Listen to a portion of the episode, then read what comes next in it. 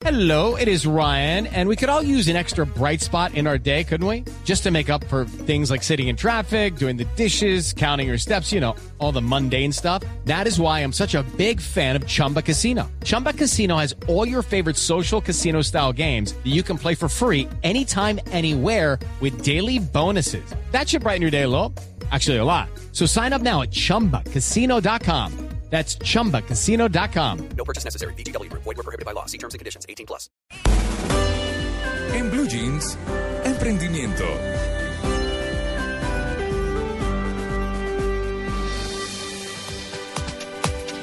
Bueno, mm, según eh, la información que uno lee en los últimos años, muchas empresas se abren, mucha gente regis- registra, más allá de empresas de papel que sabemos que las montan para cosas distintas e intereses no muy claros, pero sí hay muchos colombianos que quieren tener su empresa. O como solemos decir, tener la empresita, ¿cierto? es una forma cariñosa de decirlo. Independizarse. Independizarse. Claro. Y pues obviamente todo el mundo tiene el interés de hacer las cosas bien y trata de, de llevarse o de, o de dejarse llevar mejor o por la intui- intuición o asesorarse mm, con, con gente que conozca sobre el tema, que, que no es lo que más frecuentemente se hace. En Colombia no hay cifras muy claras al respecto, pero, pero digamos que de, de todo un montón de empresas que se abren, pues siempre también algunas se dejan en el abandono, se olvidan y no se sacan adelante. ¿Cuáles son los errores que cometen los emprendedores cuando están empezando una empresa?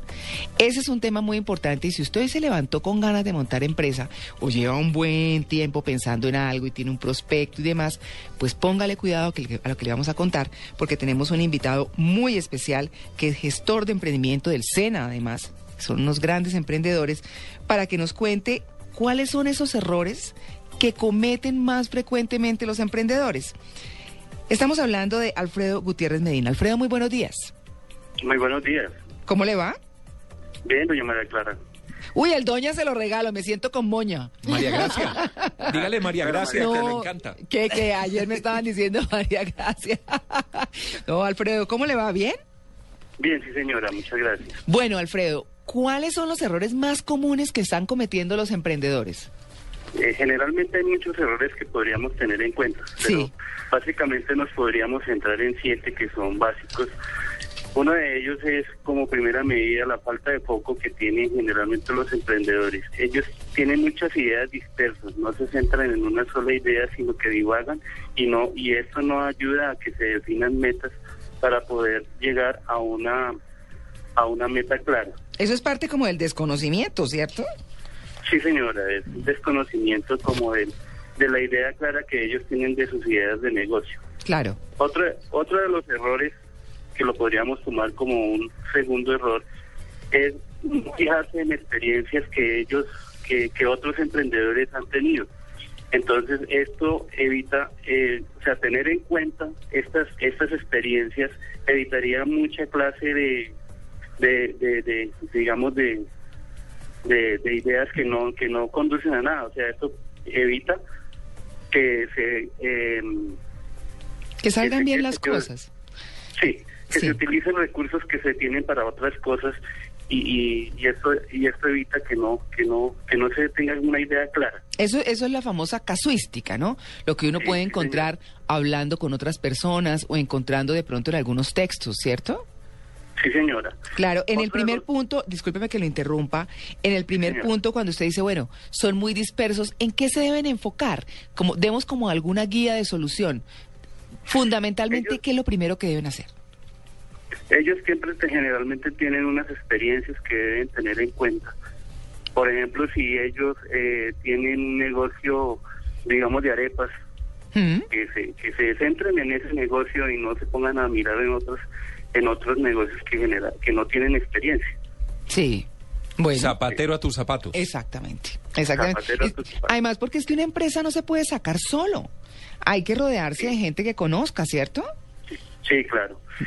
Eh, Otro otro error que también se, se, se, se está cometiendo es no delegar funciones, porque es que generalmente los empresarios, los emprendedores siempre quieren hacer todo y Mm. eso es muy difícil porque si si los si los emprendedores no delegan funciones no pueden competir. Claro, claro, porque les toca hacer todo solos y pues cuando acaban, nunca. Sí, sí, exactamente. Entonces ya no pueden competir y no pueden entra- a entrar al, al mercado como, como grandes emprendedores. Claro, es como, como esa frase que dice que tienen que aceptar que no pueden hacer todo al mismo tiempo ni estar en todo al mismo tiempo. Exactamente, sí, señora. Eso, pero eso es como parte del temor, ¿cierto? A la gente yo creo que le da miedo delegar, es como parte de una cosa cultural. Sí, pero, sí, pero, pero es muy importante delegar las actividades porque, como decimos, no, ellos no pueden en- centrarse en todo. Claro. Porque si, si, si están haciendo la parte contable, no pueden estar atendiendo el negocio. Claro.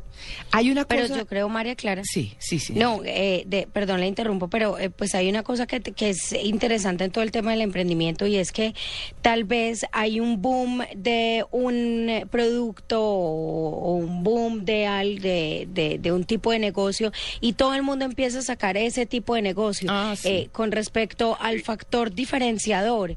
¿Cuál es el error que más se comete, pues justamente para que dentro de ese boom el negocio de uno sí sea exitoso? Eh, la, la parte más importante yo pienso que en, en- en la, en la parte de emprendimiento es la innovación. O sea, Mm, eh, todos los negocios pueden ser buenos si nosotros nos centramos en la parte de la innovación. claro. Bueno, hay un punto muy interesante que, que casi uno diría que es como la pepa de esta fruta, ¿no? Y es el famoso plan de negocios. Cuando uno escucha plan de negocios, dice, uy, hay que planear la plata, el tiempo, ponerse un cronograma, mejor dicho, las metas que usted mencionaba al comienzo y demás. Y hacer una presentación en PowerPoint. Ah, Sí. no. PowerPoint ya no es. Ya, eso ya ¿cómo no, Tito, a ver, Sí. eso no. Ahora se usa otra Sí, cosa. ya es ¿cómo que se Prezi. Prezi, Prezi. claro. Prezi. No, Prezi que es divino, se mueve, acerca, aleja, no, Sí, es sí una cortito, si le voy a presentar Prezi. Yo lo conozco y lo manejo y lo domino. Ah, bueno. Ah, bueno. Bueno, le quería, le quería decir, ese plan de negocios tiene muchos componentes por donde se empieza, porque eso es, eso es como lo fundamental. Eh, sin un plan de negocios es muy difícil llegar a conseguir el financiamiento que generalmente los emprendedores eh, eh, desean tener, ¿no? Pero, pero uno, pero uno necesariamente tiene que conseguirse a alguien que invierta, porque es que a veces eh, yo he escuchado mucho emprendedor que dice, no es que me siento empleado del señor que puso la plata, que hubo los rendimientos, no sé qué, pague, ta, ta, ta, por ejemplo. Con- Otros dicen, no, no puedo con la plata que tengo, pues me tocará el ritmo del negocio, ¿cierto? No, no sé, ahí es como complicado. Con el plan de negocios lo que se consigue es hacer una evaluación y una formulación de un proyecto. Con ese proyecto eh, se- lo que se pretende es que se definan unos ob- objetivos claros para poder conseguir la plata. Pues, ahí hay varias fuentes de financiamiento que el gobierno nacional tiene y que específicamente el SENA también tiene. Hmm. Y esa es la parte más importante, no tanto es ser como empleado, sino sacar adelante un plan de negocio que ayuda precisamente definir esos objetivos. Claro, es como muy dedicado a la parte económica, ¿verdad? Que sí, sí, sí, eso más que todo al mercadeo. Ah, al mercadeo. Bueno, ¿qué otro punto hay ahí? Usted hablaba de siete, vamos en cinco. Sí, el, el, el como decíamos, Perdón, el eh, qué pena, qué pena que interrumpa, pero, pero a ver, una persona que no tenga experiencia, ¿cómo saca ese plan? ¿Cierto? Porque para dónde eh, es mu- sí, porque es muy fácil decirlo, no, tiene que hacer su plan, pero ¿cómo sabe cómo realizar el plan? ¿Con quién, en quién se eh, apoya? Eh, ¿Hay algún sitio donde pueda Sí. sacar la información? En el SENA, en el SENA hay una, pa- una parte en todas las en todas las subdirecciones que es la, la, la unidad de emprendimiento, en donde se le asesora a todos los a todos los emprendedores a llevar a cabo su idea de negocio. Mm, Eso es totalmente gratuito. El emprendedor va con una idea de negocio que tenga bien clara y allá se le asesora para que ellos puedan ellos mismos generar su plan de negocio hasta Ah. la hasta la hasta la presentación en la fuente de financiamiento. Excelente. ¿Cómo se llama la unidad? unidad de emprendimiento de las de las de las subdirecciones de, de cada de cada regional. Del SENA. Del Muy bien. SENA, que bueno, tiene un cubrimiento nacional importante. Claro, para Sí. que la gente se anime. Hay un punto que me parece importante y no sé si me estoy saltando los otros y es que cuando uno monta un negocio muchas personas creen que van a tener réditos o ganancias Inmediatas. muy rápido. Sí, señora. Y cuando uno comienza a ver que no, que eso se va a demorar, es cuando se desmotiva y muchas veces quedan veremos el negocio. ¿Cómo enfrentar esa expectativa, esa ansiedad que genera muchas veces la necesidad imperativa de los recursos? Pues generalmente los recursos, eh, una vez han sido aprobados, el SENA hace una- un seguimiento de esa idea de negocio y, y les y les mm, dice qué cosas pueden estar fallando para que ellos los corrijan. Si el negocio es exitoso, hay una parte que el SENA eh, tiene y es que no eh, esos recursos no serían condonables. Ya. O sea, no se perdonen, digamos. Pero ¿cuánto tiempo debe esperar? O eso es dependiendo del negocio uno para que su negocio sea rentable, porque es que al principio uno siente que solo es inversión. Sí, para que fructifique. Exacto. Pues el plan de negocios está, es- eh, hay una cuestión en la parte de mercadeo que se llama proyección de ventas. Mm, De acuerdo a los a los primeros a los primeros años eh, se sabe si el negocio es, es rentable o no es rentable, o es viable o no es viable.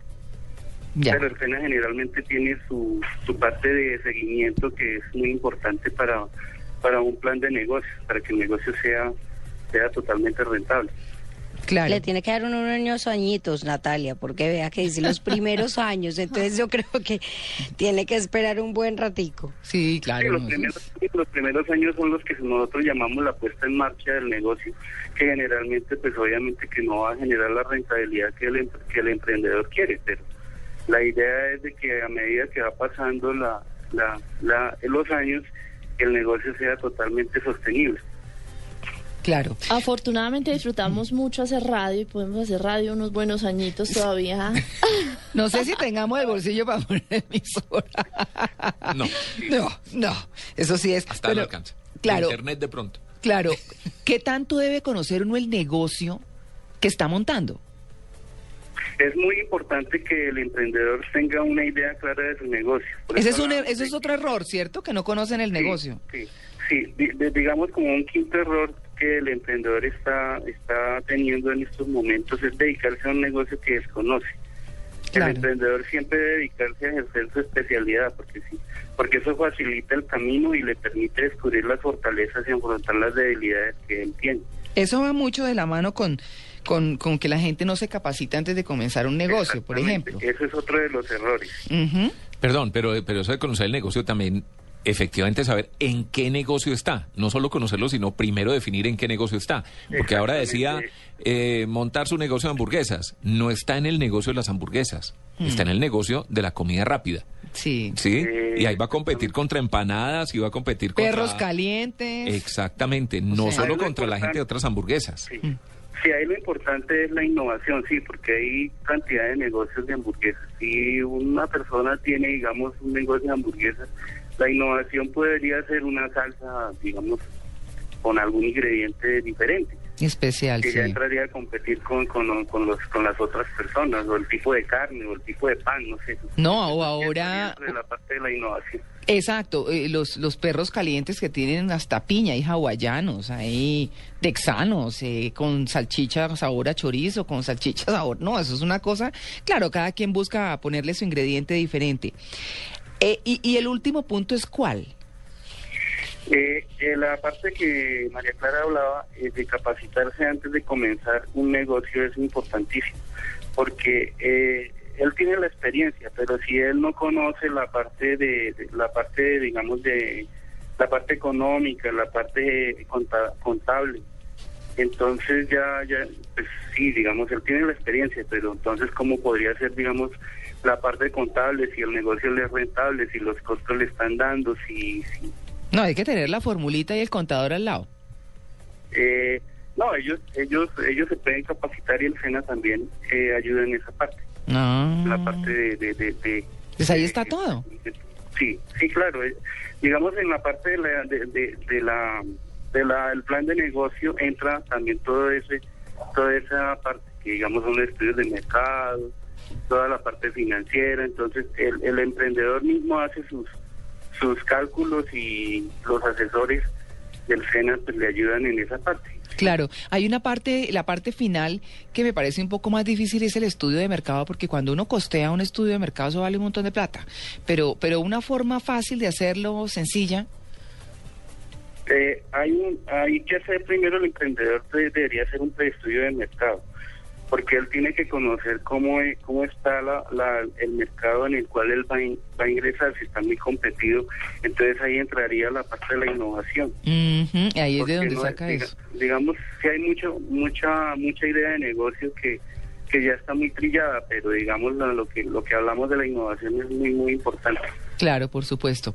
Pues bueno, ahí tienen el tema, los siete errores más frecuentes, no conocer el negocio, no planear, bueno, no muchas cosas. Ustedes pueden escuchar esta entrevista en www.bluradio.com para eh, si quieren ver esos siete pasos y ya saben que pueden conseguir ayuda si están pensando y amanecieron hoy Emprendedor. Emprendedores. sí, señora. Pues eh, Alfredo Gutiérrez Medina, gestor de emprendimiento del SENA, muchas gracias por su atención con el Blue Jeans de Blue Radio. Bueno, María Clara, muchas gracias y muy buen día. Muy bien, me quitó la moña. Feliz día.